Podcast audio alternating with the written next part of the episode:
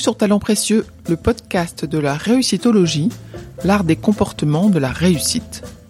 Talent Précieux a pour ambition d'illustrer la mise en œuvre des comportements qui mènent au succès, dans le contexte professionnel, à travers le témoignage d'un invité différent à chaque épisode. Je suis Perrine Corvézier, avec Amélie Dag, mon associée, que vous entendrez sur d'autres épisodes, nous avons fondé Human Learning Expedition, le cabinet de conseil et de coaching qui produit ce podcast. Abonnez-vous à Talent Précieux pour être prévenu des nouveaux épisodes.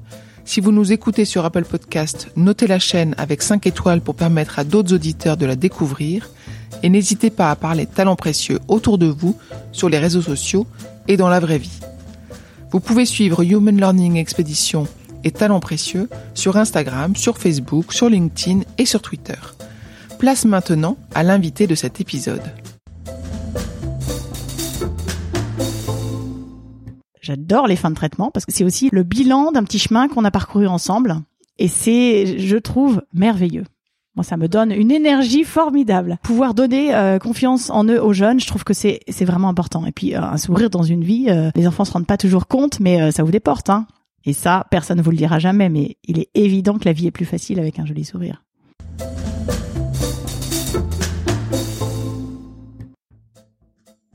Anne redonne confiance en eux à ceux qu'elle accompagne. Elle y met une énergie constante et s'appuie sur son empathie. Ses patients des enfants et des adolescents qui sortiront de son cabinet avec un sourire esthétique et fonctionnel. Anne Beaugrand est orthodontiste et elle exerce son métier avec un enthousiasme communicatif. Elle a confié au micro de Talent Précieux quelques-uns de ses succès et nous avons échangé sur les compétences et comportements qui mènent Anne à la réussite. Vous l'entendrez parler de l'indépendance et de la diversité comme condition d'une collaboration durable, de l'énergie qu'elle puise dans le quotidien et du positif qu'elle transmet. À votre tour, vous allez passer sous une douche d'énergie positive en écoutant cet épisode que nous avons enregistré début 2020. Anne a trouvé mes questions pertinentes, elle ne manque pas de me le dire, bon, elle me lance des fleurs, je me les relance, mais elle a surtout répondu avec générosité. Elle diffuse de nombreux conseils qui pourront vous inspirer et vous donner, vous aussi, le sourire. Bonne écoute.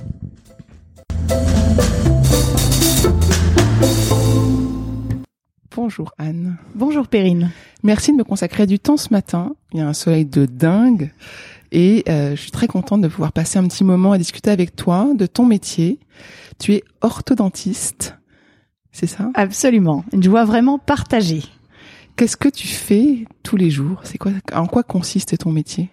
Alors, mon métier, c'est effectivement de recevoir des patients qui ont un, problème ou une dysmorphose, et puis d'analyser pour voir si effectivement c'est le bon moment pour commencer, les informer, et puis commencer ce dossier pour euh, redresser les dents, les mâchoires, pour pouvoir avoir un sourire euh, esthétique et fonctionnel. Qu'est-ce que c'est qu'un sourire esthétique et fonctionnel? Parce que est-ce que c'est un sourire euh, parfaitement aligné à l'américaine ou autre chose? Alors, dents parfaitement alignées à l'américaine, effectivement, c'est le, cliché euh, dont personne ne veut en fait euh, en France. À l'américaine, ça marche très bien, mais pas en France. Non, le, avoir un sourire qui soit esthétique, mais surtout euh, qui permette d'avoir aussi une fonction pour pouvoir durer dans le temps. Alors l'esthétique est important, mais il n'y a pas que l'esthétique. Et c'est vrai que c'est, ça fait partie vraiment d'un, métier de pouvoir cumuler les deux. C'est uniquement dans un but de définir un sourire ou est-ce qu'il y a aussi une action sur la parole? Est-ce que ça, ça change éventuellement le, la parole ou même des choses physiologiques? Alors évidemment, il y a tout ce qui est fonction, donc parafonction, et puis tout ce qui est tout ce qui entoure euh, le sourire. Il y a tout ce qui est euh, euh déglutition, mastication, euh, euh, tout ce qui tout ce qui concerne la sphère orobuccale, respiration aussi également. Donc on travaille vraiment sur un, une une sphère qui est pas juste uniquement les dents et les mâchoires. Il y a quand même tout un ensemble qui est quand même assez large. Tu travailles dans un cabinet euh, vous êtes plusieurs de la même profession ou tu es toute seule Oui, on est trois orthodontistes, donc trois orthodontistes qualifiés. Et on est effectivement installés ensemble euh, euh, depuis un certain temps et on s'entend très bien. Ça veut dire quoi qualifié? Qualifié, ça veut dire qu'en France, il y a une, qualification qui te permet d'être orthodontiste avec les études requises Alors qu'il y a certains praticiens qui sont dentistes qui font de l'ortho et qui ne sont pas spécialisés. Alors ça, c'est un peu une hérésie parce qu'aujourd'hui, le Conseil de l'ordre permet de travailler comme ça, ce qui est quand même pas tout à fait normal. C'est comme si tu veux si un, un généraliste s'installait en disant voilà, je fais de la cardiologie, mais j'ai pas passé l'internat et je, je, je, fais quand même de la cardiologie parce que je me suis un peu spécialisée. Bon bah voilà, nous en ortho, on a exactement ce problème, c'est-à-dire qu'il y a des gens qui font de l'ortho sans être spécialistes, donc sans avoir fait la spécialité, ce qui est quand même un problème pour les patients. En général, ils sont pas très informés les patients. On leur dit, on met, on met une grosse plaque avec marqué orthodontie, comme ça personne ne sait rien. Mais évidemment, quand on est dans le milieu, sait très bien qui a fait quoi comme étude. Et pour être orthodontiste, c'est des études qui sont longues. Pour être dentiste, c'est des études qui sont moins longues parce qu'en fait, orthodontie, c'est une spécialité de, de, de, de la dentisterie. Donc toi, tes études, ça, c'est une voie qui débute avec médecine, ensuite absolument. Tu, Alors en dentiste, fait, oui, puis orthodontiste. Exactement. En fait, la première année de médecine est commune, donc on fait la première année de médecine. Bon, moi j'ai choisi dentaire, et donc il y a six ans de dentaire. À l'issue de, des six ans, on peut passer en cinquième année ou en sixième année l'internat. Donc c'est un examen national qui, qui dure trois ans. Et pendant cet internat, on peut choisir de se spécialiser. Euh, et moi, j'ai pris, j'ai choisi cette spécialité, donc qui nécessite de passer encore un concours euh, qui s'appelait à l'époque le Sexmo. Maintenant, aujourd'hui, c'est encore, euh, ça a changé parce que c'est des, des, noms différents, mais effectivement, c'était c'était comme ça à mon époque. Et ce Sexmo, c'est quatre ans de spécialité. Donc en fait, celui qui fait de l'ortho et qui est pas spécialiste, bah il a fait 5 6 ans d'études par rapport à quelqu'un qui est spécialiste qui a un petit peu un bagage un petit peu différent. Qu'est-ce que vous apprenez? Les cours portent sur quoi dans cette spécialisation? Ah bah c'est de la clinique essentiellement, et évidemment beaucoup de beaucoup de beaucoup de de pratique, de pratique, mais aussi de, de théorie. Mais c'est surtout euh, énormément de bon, il y a de la théorie, hein, c'est il y a beaucoup de cours, il y a beaucoup de, mais on, a surtout euh, des patients euh, dès la première année, ce qui est quand même très très formateur. T'as fini tes études il y a quelques années. Euh, on va oui. peut-être pas dire combien d'années, c'est pas grave. comment est-ce que tu continues à te former? Moi, ce qui m'intéresse, c'est comment est-ce que tu continues? Parce que j'imagine que la technologie a évolué. C'est une très bonne question. On peut se former par différentes méthodes. D'abord, on fait ce qu'on aime, c'est-à-dire que euh, nous, on est trois dans le cabinet. Euh, moi, j'adore les enfants et les adolescents. J'ai une de mes associées qui traite énormément les adultes. Euh, la, la gestion du traitement de l'adulte, il faut vraiment se former tout le temps parce qu'effectivement euh, ça change tout le temps. On a quand même des euh, peut-être encore davantage par rapport aux enfants et aux adolescents. Donc c'est vraiment une, une, une, formation qui doit se faire euh, euh tout le temps. Euh, donc on, on, se forme un peu aussi en fonction de ce qu'on aime. Et, mais comme type de formation, il y a chaque année les journées de l'orthodontie qui sont deux jours, deux trois jours euh, en, en, France où tous les orthodontistes se, se regroupent et en fait il y a des tas de conférences sur toutes les nouvelles technologies. Euh, chacun vient apporter son expérience, sa clinique. Euh, c'est extrêmement intéressant. Donc ça, ça s'appelle les JO, les journées de l'orthodontie. On a d'autres techniques pour se former. Après, on peut faire des tas de formations euh, euh, à droite, à gauche. Il y a des tas de propositions qui sont faites, il y a des congrès, des conférences. Après, on, on décide aussi de se former dans les domaines dans lesquels euh, on, a un certain tropisme. Aujourd'hui, il y a l'arrivée du digital. Hein, ça, c'est vrai qu'on est quand même très. Euh, il y a beaucoup de. En quoi ça a impacté ton métier, le digital? Ah bah quand même, on, maintenant on est, on passe à des technologies qui sont nouvelles.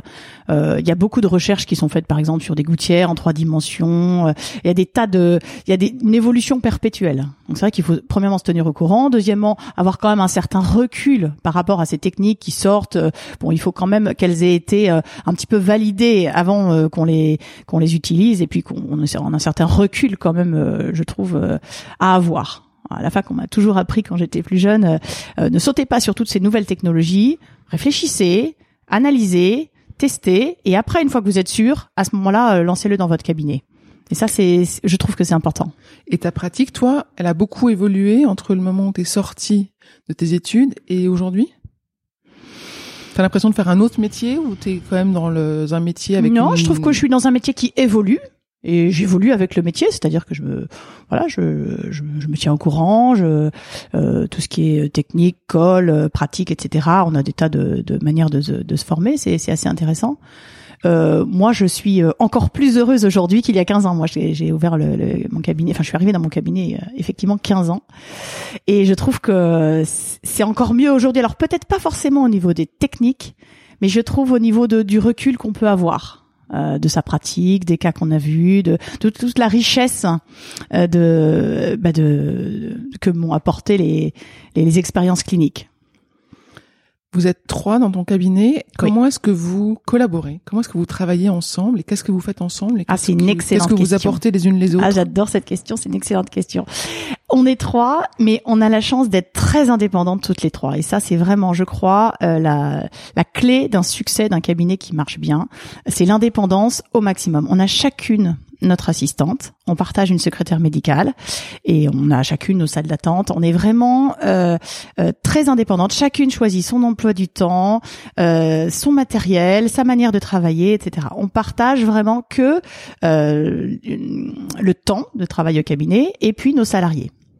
Et ce qui nous permet d'être très indépendante et à côté de ça, on s'entend très très bien et on vient se voir régulièrement euh, pour se demander euh, sur un cas clinique qu'est-ce qu'on ferait dans un cas comme ça? Est-ce que tu as déjà eu est-ce que tu déjà été confronté à ce type de, de problème? Tiens, regarde, il y a un kyste, qu'est-ce que qu'est-ce que qu'est-ce que tu ferais? Qu'est-ce que vers qui tu envoies? Euh, Est-ce que tu as déjà vu quelque chose comme ça?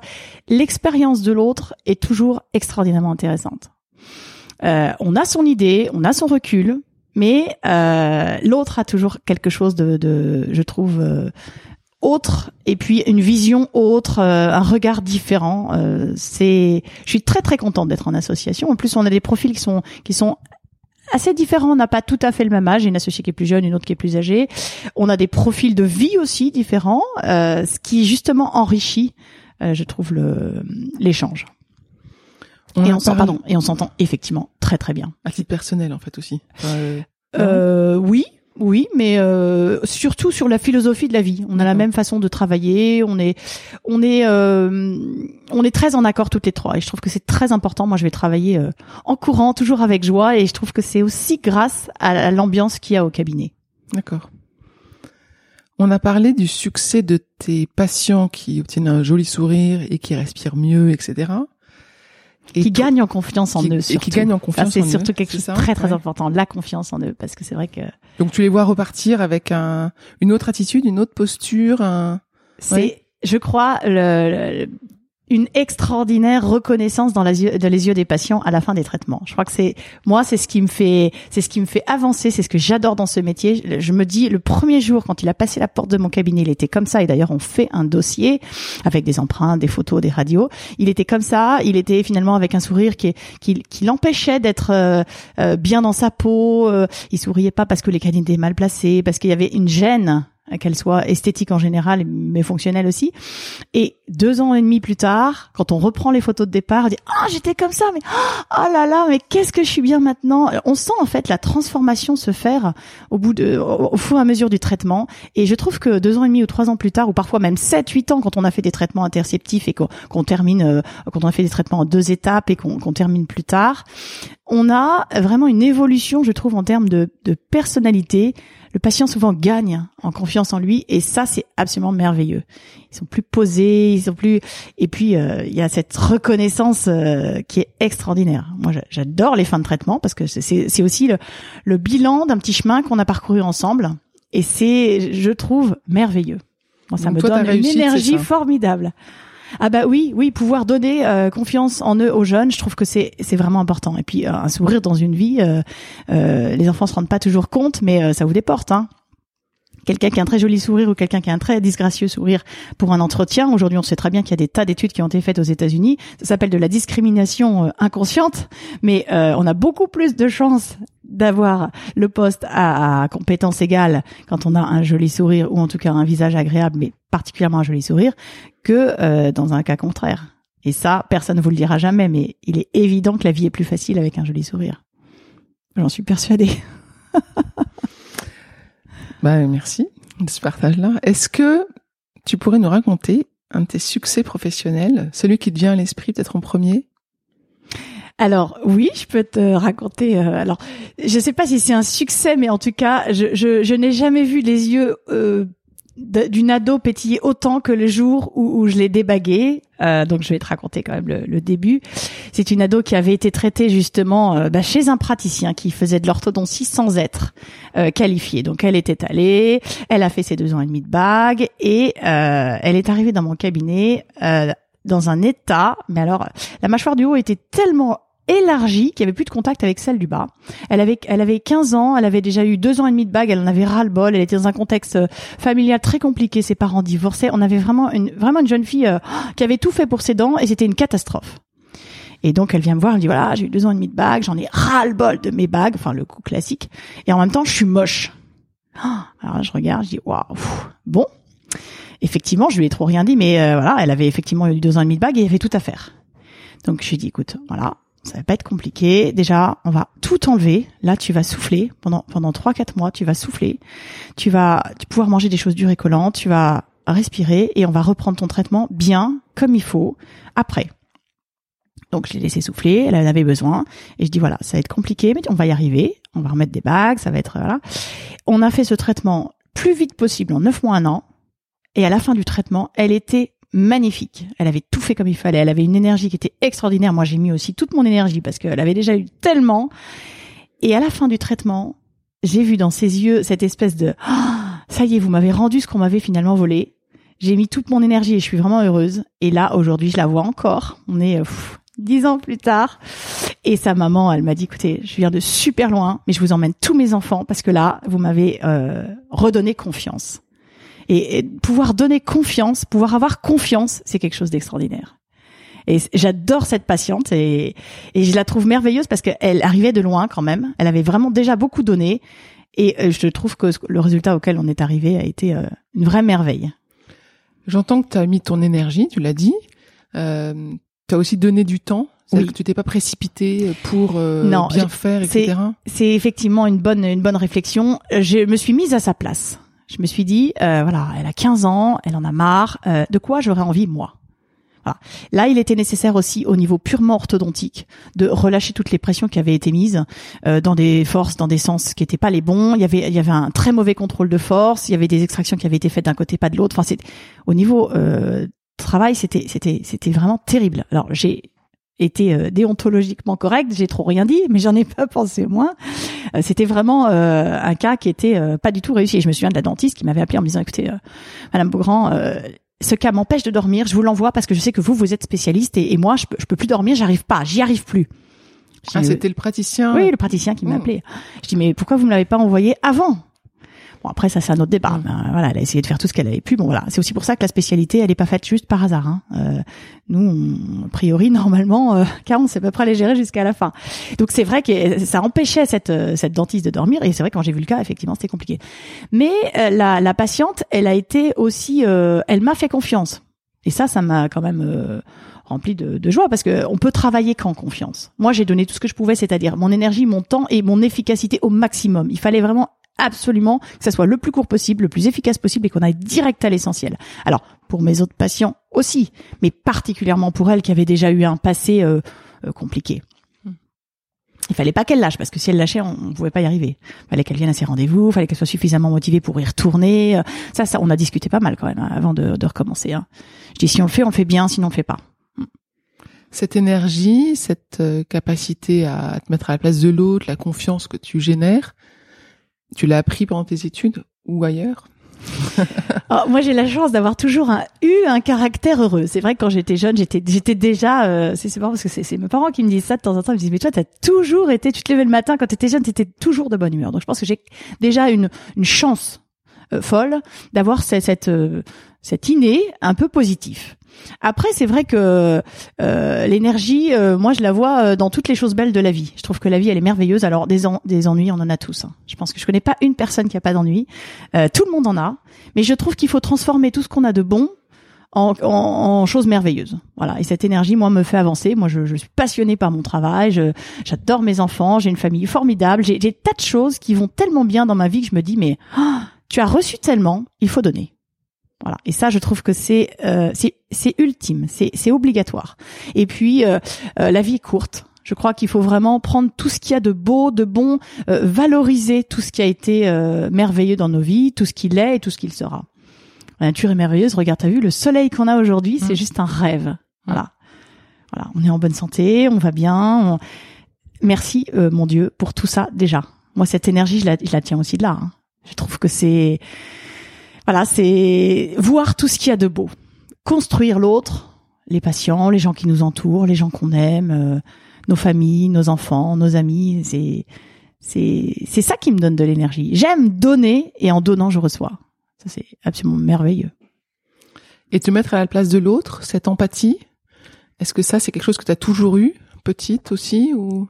Je pense que c'est dans mon caractère et je suis très heureuse d'avoir trouvé un métier qui me permette de l'exprimer avec autant de autant de bonheur. Parce que c'est vrai que je pense que dans les métiers médicaux, il y a tellement de praticiens qui sont pas toujours à l'écoute de leurs patients. Et moi, je pense que si aujourd'hui je suis aussi heureuse dans ce que je fais, ou si j'arrive à donner autant, c'est parce que euh, je j'utilise cette capacité pour faire progresser l'autre. Et du coup, il y a un échange qui est que du gagnant-gagnant. Je j'essaye de, de, de faire réaliser à mon patient tout ce dont il est capable de, de, lui faire voir toutes les toutes les choses positives qu'il possède en lui. Oui, tu vas y arriver. Oui, ça va bien se passer. Euh, prendre aussi tout tout le tout le stress, hein. tout le stress d'un patient qui, qui qui est un peu inquiet, qui parce qu'on a tous les profils. Hein. Il y a des gens qui sont très détendus, mais il y en a d'autres qui sont très anxieux. Il y a des gens qui ont été très traumatisés dans leur jeunesse, des parents aussi qui sont eux-mêmes traumatisés par un traitement qu'ils ont pu avoir et donc ils sont euh, ils, retransmettent sur leur enfant. Oh, je vous préviens, hein, moi je vous fais je vous fais confiance, mais alors euh, je veux pas qu'il ait mal, puis je veux pas que ce soit moche et puis pas de casque la nuit, et puis bon, on va se détendre tout de suite. Voilà, aujourd'hui on a des techniques qui nous permettent de voilà d'avoir un certain confort, un certain esthétisme et effectivement, mais là on sent que le l'inconscient du parent mais ressort. Et ça c'est à gérer aussi euh, avec euh, avec beaucoup de minutie. Oui, justement, c'est intéressant parce que tu tes patients sont les enfants ou les ados, mais tu as quand même les parents qui sont là. C'est comme quand on parle, on, est, on, a interviewé pour Talent Précieux une institutrice qui nous disait, moi, la partie la plus pénible de mon métier, c'est les parents. Absolument, mais je la suis euh, parfaitement. C'est, je pense que c'est, c'est le plus difficile.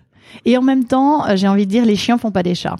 Des parents euh, sympas, c'est des enfants sympas. Des parents, enfin, globalement, on a quand même des profils qui sont assez, assez intéressants mais je, crois qu'effectivement les parents il faut avoir compris comment ils fonctionnaient. Et puis euh, et puis ceux qui ont besoin d'explications il faut leur en donner. Moi j'adore les papas du samedi matin ça c'est extraordinaire. Ils posent toujours des questions très techniques. Et alors les fils il y a quoi dans vos fils? Comment ça marche un fil etc est-ce que je peux venir voir? C'est très drôle. Les mamans, elles ont pas du tout les mêmes genres de questions, mais les papas, les ingénieurs, ils adorent. Et c'est très très drôle parce que alors moi, parler technique, ça me plaît, hein, ça me ça me va très très bien. Euh, mais c'est très amusant parce que le, le regard de l'homme est très différent de celui de la femme. Et c'est vrai que dans les. aujourd'hui, il y a beaucoup, beaucoup d'hommes qui s'occupent de leurs enfants, qui s'en occupent très, très bien. Euh, moi, il y a, des cas où je n'ai euh, vu que le papa. C'est fort, on n'aurait pas imaginé ça il y a 20 ans, mais aujourd'hui, c'est le cas. Hmm. Effectivement, euh, il y a de tout. Hein. Une question sur ton, sur la façon dont tu t'inspires des autres, dont tu apprends des autres. Est-ce que dans ton passé professionnel, tu as eu des mentors ou des personnes qui, par leur pratique professionnelle, t'ont vraiment inspiré? Ça, c'est une bonne question. Moi, j'ai eu la chance de travailler avec le professeur Alain Lautrou, qui était un type absolument merveilleux. Euh, je garde un souvenir extraordinaire de ses consultations. C'était quelqu'un de, de très pragmatique et à la fois euh, très très très brillant euh, professionnellement et puis et puis très hum, très drôle. Et finalement, cette euh, cette euh, cette petite connivence qu'il avait avec les patients, avec avec ses avec ses étudiants, avec avec le monde en général, oui, je pense que ça m'a beaucoup servi. Et euh, aujourd'hui, moi, je au cabinet, je suis toujours souriante et j'ai toujours un côté j'ai besoin de rire. J'ai besoin de rire et j'ai besoin de, de, de détendre le patient qui pourrait euh, avoir eu une journée compliquée, etc. Nous, nos, nos, premiers contacts, c'est toujours euh, t'as passé une bonne journée, euh, rien ne te dérange au niveau de tes, tes, tes attaches, mais il y a toujours un contact, une relation. On ouvre une relation et, et on ouvre aussi pour pouvoir euh, échanger. Et je me souviens quand j'étais jeune, j'avais fait un remplacement dans un cabinet. C'était un, un, un, dentiste qui était asiatique. Et c'était mon premier emploi et j'étais toute jeune, j'avais 27, 28 ans. Et, et, euh, et les patients arrivaient, ils ne disaient pas bonjour, ils s'installaient sur le fauteuil, ils ouvraient la bouche. Alors moi, j'ai été comme anesthésiée. J'ai dit mais bonjour mon grand. Euh. Et là, j'ai senti qu'effectivement le praticien, il parlait absolument pas, mais mais pas du tout. Moi, ça m'avait terrorisée. Je m'étais dit ah c'est c'est pas tout à fait ce que je veux. moi, dans mon cabinet, ce sera pas comme ça. Et moi, j'ai besoin de ce contact. Je trouve que euh, moi, je suis assez bavarde, je suis assez euh, empathique en effet. J'aime faire ce petit bout de chemin avec les gens, euh, mais j'aime échanger. Et c'est vrai qu'on échange au niveau des dents, bien sûr. Moi, je suis là pour ça, pour leur sourire, c'est l'essentiel. Mais on échange au niveau de énormément de choses autres. Dans mon cabinet aujourd'hui, il y a j'ai envie de dire, il n'y a pas que de l'orthodontie. On a des familles entières euh, euh, qui peuvent être euh, confrontées à certains problèmes, certaines choses. J'ai la chance d'avoir des patients qui, qui, me confient énormément de choses. Évidemment, ça reste dans mon cabinet, mais les gens vivent des choses compliquées et parfois ils ont besoin, j'ai envie de dire même dans le dans le dans l'objectif du traitement pour que moi je puisse comprendre, euh, de se confier un petit peu. Et c'est vrai que ça c'est ça c'est extraordinaire de pouvoir aider, euh, cheminer avec les gens. Et puis euh, quand on a suivi des familles de 5, 6, 7 enfants et puis qu'à la fin le, le traitement se termine, il y a quelque chose de voilà on voilà, je vois dans les yeux des patients et moi aussi, je suis toujours un petit peu triste de les laisser partir et en même temps, on, se revoit, ils reviennent, euh, ils donnent des nouvelles, euh, je reçois mille vœux. C'est vraiment, euh, on fait un petit bout de chemin ensemble. C'est fabuleux. Moi, j'aime ce contact bien au-delà de l'orthodontie. Voilà, ça c'est c'est une merveille. Voilà, je, suis très très passionnée et c'est vrai que euh, si j'avais des filles et c'est pas le cas, mais bon c'est comme ça, je leur conseillerais de faire ce métier parce que je le trouve absolument merveilleux. Je trouve qu'on fait des choses. C'est à la fois un métier euh, manuel et intellectuel. On, on lit euh, tout ce côté humain et relationnel qui est, qui est, moi je trouve formidable. Et puis il y a quelque chose de médical euh, très très fort, c'est-à-dire que on part d'une pathologie, on arrive à une norme. Euh, ça c'est merveilleux. Pourquoi tu dis une fille Enfin, pourquoi est-ce que tu dis si tu avais une fille, je lui conseillerais Parce que je, je, trouve que c'est un, un métier qui va particulièrement bien aux femmes. Alors, il y a des hommes qui sont extraordinaires. Hein, ça, c'est pas, c'est pas ça que je veux mhm. dire. Mais je trouve que pour cumuler une vie de famille et une vie professionnelle épanouie, euh, c'est un métier merveilleux. Moi, je travaille 30 heures, ce qui me permet de voir mes enfants, euh, d'aller au musée, de, de sortir, de, de me cultiver euh, dans tous les sens de, de l'espace et de, de pouvoir euh, prendre du temps pour moi. Finalement, je trouve que cette énergie dont tu parlais tout mmh. à l'heure, dont, dont on parlait tout à l'heure, elle, elle vient aussi de ça. Je pense que pour pouvoir s'occuper des autres, il faut déjà être bien en phase avec soi-même. Et quand on est bien en phase avec soi-même, on peut être réceptif pour l'autre pleinement réceptif. Qu'est-ce que tu mets en place toi pour être bien? Donc tu dis tu travailles 30 heures et donc tu as le temps pour autre chose. Et concrètement, qu'est-ce que qu'est-ce que tu fais pour euh, te ressourcer? Je prends du temps pour moi, je me balade, euh, je vois des gens que j'aime bien, je fais des choses que j'aime, euh, je m'occupe de mes enfants. Euh, j'ai la chance d'avoir une famille extraordinaire, donc je prends soin de, de ceux que j'aime dans ma famille. Euh, je suis à l'écoute et j'essaye d'apporter ce que je peux apporter aux, aux gens qui m'entourent. Et je je j'arrive à faire ah oui euh, bon euh, des choses qui me permettent d'être bien en phase voilà de avec moi-même d'être bien dans ce que je fais. Aligné. Oui et le choix de travailler 30 heures, ça c'est quelque chose qui est compliqué. Tu dois lutter euh, pour. Euh, tu veux dire, faudrait travailler plutôt 20 ou plutôt 40 bah. Qu'est-ce qui Est-ce que c'est compliqué de rassembler des rendez-vous pour 30 heures ou est-ce que Alors, tu en refuses beaucoup? Mon emploi du temps, c'est moi qui le gère, c'est-à-dire que je fais exactement ce que je veux en termes d'organisation. Les 30 heures, elles sont définies par notre SCM. En étant SCM, et en fait, on travaille toutes les trois 30 heures et chacune organise son emploi du temps euh, tel que bon lui semble. Si on a envie de faire 10 heures, 20 heures, 3 jours et puis pas bosser le reste de la semaine, on fait ce qu'on veut. Chacune fait vraiment euh, ce qu'elle veut. Ça, c'est toute la joie du libéral. Pouvoir s'organiser comme on veut, c'est absolument merveilleux ce qui permet de libérer des petits week-ends de temps en temps et ça c'est vraiment ça fait partie aussi de l'équilibre euh, dont on parlait tout à l'heure donc 30 heures euh, moi 30 heures ça me va bien je trouve qu'aujourd'hui ça me va bien ça me convient bien ça me permet d'avoir une activité qui soit relativement quand même soutenu et avoir du temps à côté. Maintenant, euh, on peut toujours changer, c'est-à-dire que quand, quand mon petit Paul, mon petit dernier était, était petit, eh ben je, avant de racheter le cabinet, euh, euh, pendant six pendant six mois, je travaillais pas et j'avais j'ai juste travaillé 15 heures à la place de 30. Enfin, j'avais j'avais diminué en fait mes ma durée parce que j'avais déjà des, des, deux grands et puis que je voulais avoir un peu plus de temps. Donc en fait, on peut quand même ajuster. Bon, là depuis que je suis au cabinet, c'est 30 heures, mais on peut on peut faire on peut faire plus. À l'époque, je travaillais aussi dans un centre de santé on organise comme on veut. Moi, 30 heures aujourd'hui, ça me va bien. Peut-être que quand les enfants seront complètement partis, j'aurai besoin ou envie de travailler plus ou moins, parce que finalement, euh, je trouve que c'est sympa aussi de profiter de la vie, de voyager, euh, d'être avec ceux qu'on aime, euh, les enfants et, les autres. Voilà, c'est quand même important.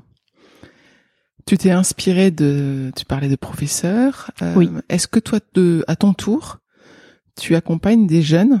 Est-ce que tu les prends, tu prends des stagiaires? Est-ce que euh, tu as des, je sais pas, des juniors Je sais pas comment ça se passe. C'est absolument une excellente question. Oui, j'ai des stagiaires. J'en avais une la semaine dernière. J'en avais une avant Noël. J'en ai tout le temps. Alors, les stagiaires, c'est c'est à la fois merveilleux et ça prend beaucoup de temps. Mais en même temps, je trouve que c'est passionnant de pouvoir transmettre. J'ai des stagiaires essentiellement de troisième. Après, je prends tout stage qui se rapproche de, de l'activité d'orthodontiste avec euh, un minimum d'intérêt de la part de la personne qui demande à faire le stage. J'avais une patiente qui était passionnée par l'ortho et d'ailleurs elle était trop mignonne. Elle me dit mais vous n'y êtes pas pour rien. ça fait très plaisir. Elle m'a dit voilà je veux faire de l'ortho. Qu'est-ce qu'il faut faire? Donc on avait on avait discuté. Elle est venue faire un stage alors qu'elle était en terminale euh, dans le cabinet pendant une semaine. Et elle m'a dit écoutez oh, c'est sur son temps hein, c'était vraiment merveilleux. Elle m'a dit c'est vraiment ça que je veux faire. Et donc elle a fait première année de médecine, paf, elle a été reçue. Je me souviens, le soir du concours, elle m'a envoyé un texto. Elle m'a dit Madame Beaugrand, je suis reçue, c'est grâce à vous, etc. Vous m'avez donné la passion. J'ai dit genre, c'est toi qui as travaillé. Tu, cette victoire, tu te la dois à toi. Et effectivement, ben après, elle a fait euh, dans euh, dentaire. Et puis je, là, du coup, on n'est pas encore tout à fait au, au cursus parce qu'il faut les six ans, mais en effet, je pense qu'elle fera son ortho. Euh, avec euh, bonheur. Euh, bon après pour être en ortho, il faut quand même être très travailleur. Hein. C'est des concours, euh, de l'huile de coude et puis en vouloir. Mais je pense que quand on veut quelque chose, on, on y arrive. Et tu prends des stagiaires euh, dentistes ou des stagiaires orthodontistes ou, ou, la formation se fait pas du tout en cabinet euh, libéral? Alors euh, c'est une bonne question. Ça, on peut. C'est c'est plutôt eux qui demandent de, de, venir faire des collaborations. Alors là, la collaboration, c'est plus vraiment à l'état de stagiaire parce qu'en fait, ils travaillent pour toi. Donc euh, c'est rémunéré et c'est plus du tout un, un stage vraiment. C'est c'est voilà, c'est une collab. Euh, moi, j'en prends pas parce que aujourd'hui, j'aime tellement suivre mes patients de A à Z que j'ai pas envie de les confier à une collab. Voilà, quand tu vas dans un cabinet, que tu dis voilà, aujourd'hui vous aurez le docteur Beaugrand et puis demain bah, vous aurez sa collaboratrice. Je trouve ça assez pénible et j'ai, eu des retours de patients me disant ah bah je suis contente parce que comme ça ma fille vous verra à chaque séance parce que euh, dans le cabinet un tel euh, une fois c'est un tel une fois c'est truc une fois c'est et ça pour le patient il y a quelque chose d'un tout petit peu désagréable. En tout cas nous au cabinet c'est pas ce qu'on souhaite faire. Ok. Après c'est un choix. Hein. Les jeunes, t'as dit que pour réussir, ils avaient besoin de travailler, d'huile de coude, de, de s'accrocher. Un peu. En médecine, il faut quand même y aller. Ouais. Ouais, Qu'est-ce que tu leur donnes d'autre comme choix. conseil à ces jeunes qui vont rentrer sur le marché du travail? Alors peut-être pas pour leurs études, parce que ça on imagine bien qu'il faut travailler, mais après sur le marché du travail pour trouver leur voie, pour trouver leur poste. Alors c'est une très bonne question. Ça souvent je discute de ça avec mes patients parce qu'en effet tu as compris je suis un peu bavarde et je, je ne parle pas que dedans et effectivement quand ils sont en terminale et qu'ils savent pas ou même en première savent pas très bien ce qu'ils veulent faire. Moi je leur dis toujours deux choses. Essaye de savoir ce qui te rend vraiment heureux. Alors ça c'est Frédéric Lenoir et Spinoza. Hein. Ça c'est vraiment euh, qu'est-ce que ton moi profond c'est quoi? Qu'est-ce qui te rend heureux? Quelles compétences tu as T'as envie de valoriser qui- te met vraiment dans un état de bonheur? Qu'est-ce que t'aimes faire? T'aimes être avec les autres T'aimes être dans un bureau T'aimes faire de la recherche Qu'est-ce qui conceptuellement te donne de la joie? Donc, Se connaître soi-même, c'est déjà la première étape. Qu'est-ce qui arrive à te mettre dans un état où tu dis ah oui ça je vais le faire toute ma vie, je vais être heureux avec ça. Donc déjà cherche à comprendre comment tu fonctionnes. Ça c'est la première question. Fais ce que tu aimes. Donc c'est pas si facile de répondre à cette question, Mhm. mais elle- il est important de se la poser. Je trouve particulièrement chez les jeunes parce que on leur dit de faire des maths, de la physique, de machin, de la bio, etc. Bon, mais savoir ce qui nous rend heureux, c'est une autre question. C'est pas de savoir si on est fort en maths ou en bio ou en latin.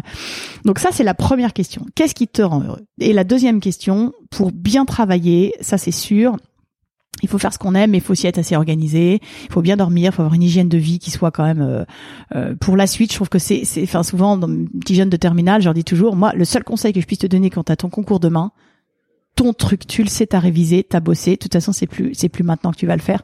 Tu te couches tôt. Tu te couches tôt, tu dors, tu te reposes et surtout, tu manges sainement, tu, tu, tu, des fruits, des légumes, des choses qui te permettent d'avoir un équilibre de vie et de, de ton corps important. Et le sommeil, je trouve qu'on minimise toujours l'impact du sommeil sur tous ces jeunes qui sont, moi je vois mon aîné qui est en prépa, là, j'ai la seule chose que je te dis, mon grand, dors. Il me dit, mais maman, je peux pas, il faut que je réveille ci, il faut que je réveille ça. Je dis, il vaut mieux que tu dormes parce que demain tu seras plus en forme. Ton cerveau, il a besoin de repos. Et ça, les jeunes, ça leur parle, mais pas du tout, quoi. Pas du tout. Et quand je dis, si j'ai un seul conseil à donner la veille d'un examen, c'est premièrement, tu le sais, ton truc, et deuxièmement, dors. Donc fais-toi confiance aussi. Fais-toi confiance, absolument. Mm. C'est, c'est hyper important. Je trouve. Hein. Alors moi, c'est ce qui m'a, moi, c'est ce qui m'a manqué. Euh, euh, moi, j'ai pas eu ma première année de médecine du premier coup. Euh, J'étais pas très loin, mais j'ai, j'ai pas eu, j'ai pas eu. Et euh, je me souviens très bien quand j'étais en médecine, j'avais une de mes très bonnes amies qui est restée d'ailleurs une de mes meilleures amies. Elle se couchait tous les soirs à 22 heures. Et je me disais, oh, laisse tomber, elle, elle aura jamais son concours. Euh, moi, j'étais là, ah, moi, je me couchais à 23h30 et je trouvais ça super. J'ai, waouh, une heure et demie de boulot en plus, yes, yes. Bon, bon, j'avais 18 ans. Hein. Et en fait, elle a été troisième de la fac. Et moi, j'ai pas eu mon concours. Je me suis dit, waouh, peut-être revoir sa copie. Hein. Donc, euh, voilà. Bah moi, la deuxième année, je me couchais à 22 heures. Je me suis dit, ouais, en fait, euh, sommeil, c'est hyper important.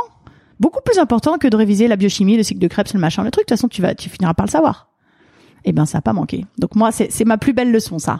Le sommeil. Et j'ajouterais une très bonne organisation. Ça, c'est vraiment les clés de la réussite, je trouve, mais dans n'importe quel domaine. Hein. Mm parce que c'est des âges où le corps a besoin de sommeil. Il est en pleine croissance entre 18 et 20 ans, 18 et 22. Les jeunes, on les voit, ils se transforment, ils sont beaux comme des dieux, mais euh, mais ils ont besoin de sommeil. Et en fait, ils tirent sur la corde, ils se rendent pas compte qu'ils tirent sur la corde parce qu'il n'y a pas d'alerte. Mais quand j'entends je suis fatigué, je, ah, je comprends. En même temps, couche-toi tout. T'as parlé de Spinoza, de Lenoir. J'adore. Tu lis Ah ça, ah j'adore. Euh, oui, en ce moment j'ai pas beaucoup le temps, mais oui j'aime lire. Oui, oui. Mais j'adore. Mais je suis en train justement de lire La Consolation de, de l'ange, le dernier Frédéric Lenoir. Ah, Frédéric Lenoir, ça a été une révélation. J'adore ce philosophe. Je trouve qu'il a une une façon de voir la vie qui me qui me convient, mais euh, parfaitement. Je je le porte en moi. Vraiment. Et je, je, je, trouve que ce qu'il dit est tellement intéressant, tel, tel, c'est tellement du bon sens. Il a travaillé énormément sur toutes les religions. Euh, c'est vraiment quelqu'un qui donne beaucoup.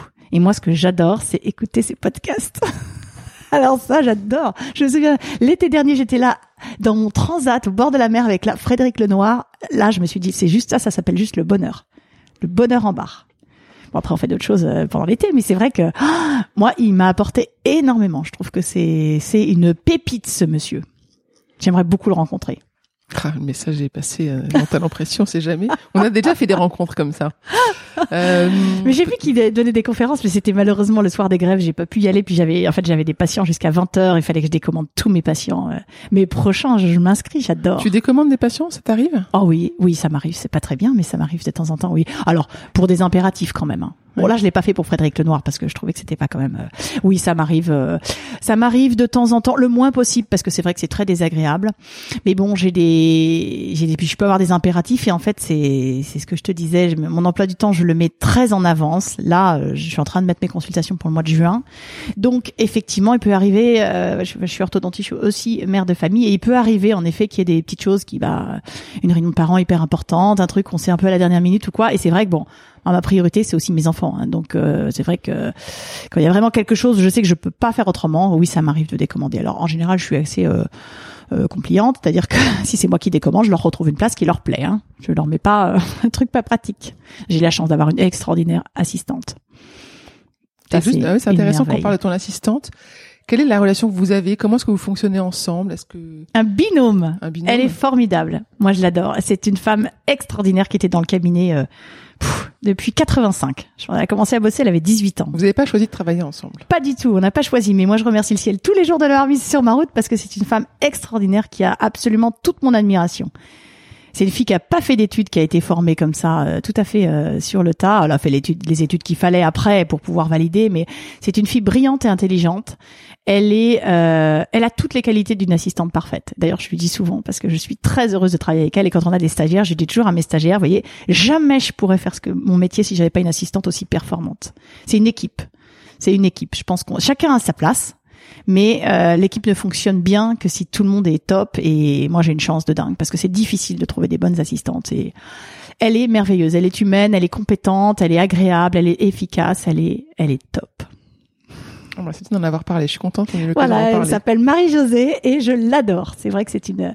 Elle part à la retraite dans deux ans et je décompte les jours en ah me disant que je vais encore en profiter pendant deux ans. Non, je blague et effectivement, mais c'est une fille extraordinaire qui est qui donne beaucoup et je trouve qu'un cabinet qui marche, c'est aussi, euh, il n'y a pas que les praticiens, il y a aussi toute toute l'équipe. C'est une équipe. Et je pense que le succès d'une réussite, c'est que l'équipe fonctionne bien, que les gens s'entendent bien. Et c'est vrai que nous, on a de la chance d'avoir une équipe formidable. Toutes nos assistantes sont sont bien dans ce qu'elles font. Elles sont, elles, elles se rendent service. Elles, il y a quelque chose de très très positif. Et ça, je pense que les gens, quand ils viennent au cabinet, ils le sentent, ils le palpent, et c'est vrai que c'est agréable. moi, je vais vraiment toujours travailler en me disant, mais ah, bonheur. Travailler en courant, moi, toujours. Aller au cabinet est une joie. C'est merveilleux. Ça va être le mot de la fin. Mais avant ça, je voudrais savoir qu'est-ce qu'on peut te souhaiter pour la, suite de ta réussite, ta carrière professionnelle et de ta réussite professionnelle. Écoute, d'abord c'est très gentil de vouloir me souhaiter des, bonnes choses, euh, euh, qu'on puisse me souhaiter, que j'ai encore davantage de bonheur, mais est-ce possible? Parce que je suis déjà tellement comblée. Je trouve que les patients me donnent tellement. J'ai, c'est, c'est, je crois que c'est, c'est moi qui devrais les remercier de tout ce qu'ils m'apportent. C'est une vraie, euh, on est une vraie équipe. Et c'est vrai qu'à la fin des traitements, souvent, je, je dis voilà, tu vois, on, on a vraiment euh, bien travaillé tous les deux. Sans toi, j'aurais jamais rien pu faire. Donc des belles équipes avec tes patients. Ah oui, et avec leurs parents aussi, parce que sans eux, on n'aurait rien pu faire non plus. En général, hein, c'est un petit trinôme. Voilà. Merci beaucoup, Anne. Merci à toi, Perrine.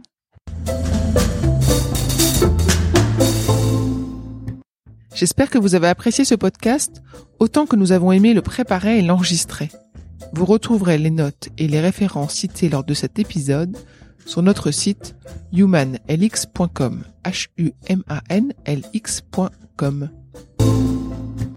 Vous avez des invités à nous suggérer?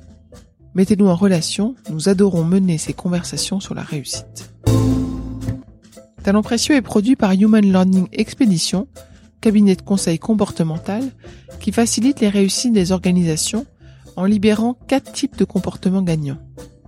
Une curiosité pragmatique, une agilité dans la durée, une audace mesurée, une collaboration inclusive. Pour en savoir plus sur HLX, connectez-vous sur HumanLX ou suivez-nous sur Facebook, Instagram, sur LinkedIn ou sur Twitter.